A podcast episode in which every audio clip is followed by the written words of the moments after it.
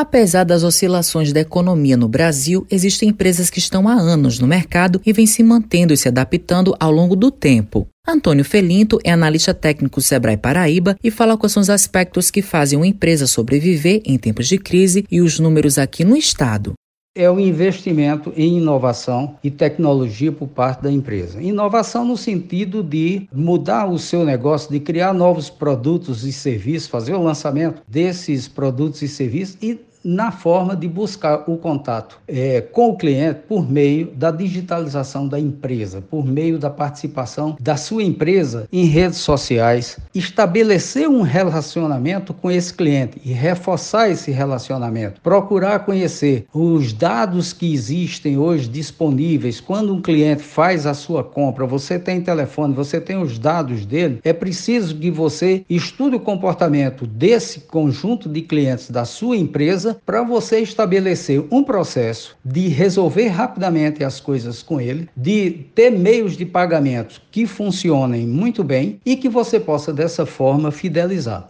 E a terceira questão é a questão da competitividade, que é interna à empresa, no sentido de você ter controle dos seus custos, de você extrair o máximo da sua capacidade de produção desses bens e serviços, melhorando a sua produtividade. E com isso, você pode alcançar preços competitivos, se situar melhor no mercado em relação aos seus concorrentes e, portanto, você conseguir um espaço de localização de sua empresa. A Paraíba possui atualmente 224 mil empresas de todos os portes: MEI, microempresa, empresa de pequeno porte, empresa de médio porte, empresa de grande porte. Os pequenos negócios são responsáveis por mais de 90% desse universo de 224 mil empresas. Adeilton Pereira é dono de uma loja de móveis planejados, está há mais de 20 anos no mercado. E ele conta o que tem feito para driblar as crises e se adaptar ao cenário atual. Para driblar as crises e se adaptar ao mercado atual, é preciso muito profissionalismo, né? Muito preparo, muita capacitação, muito treinamento, muita consultoria, um processo de melhoria contínua, né? Não tem receita pronta, mas uma coisa é certa, você tem que estar sempre preparado, porque você não sabe sequer de onde vem a próxima ameaça e você tem que estar pronto para o que der e vier. Eduardo Souto é proprietário de uma loja de calçados em Campina Grande e está há 35 anos no mercado e comenta quais são os desafios para se manter nesse cenário.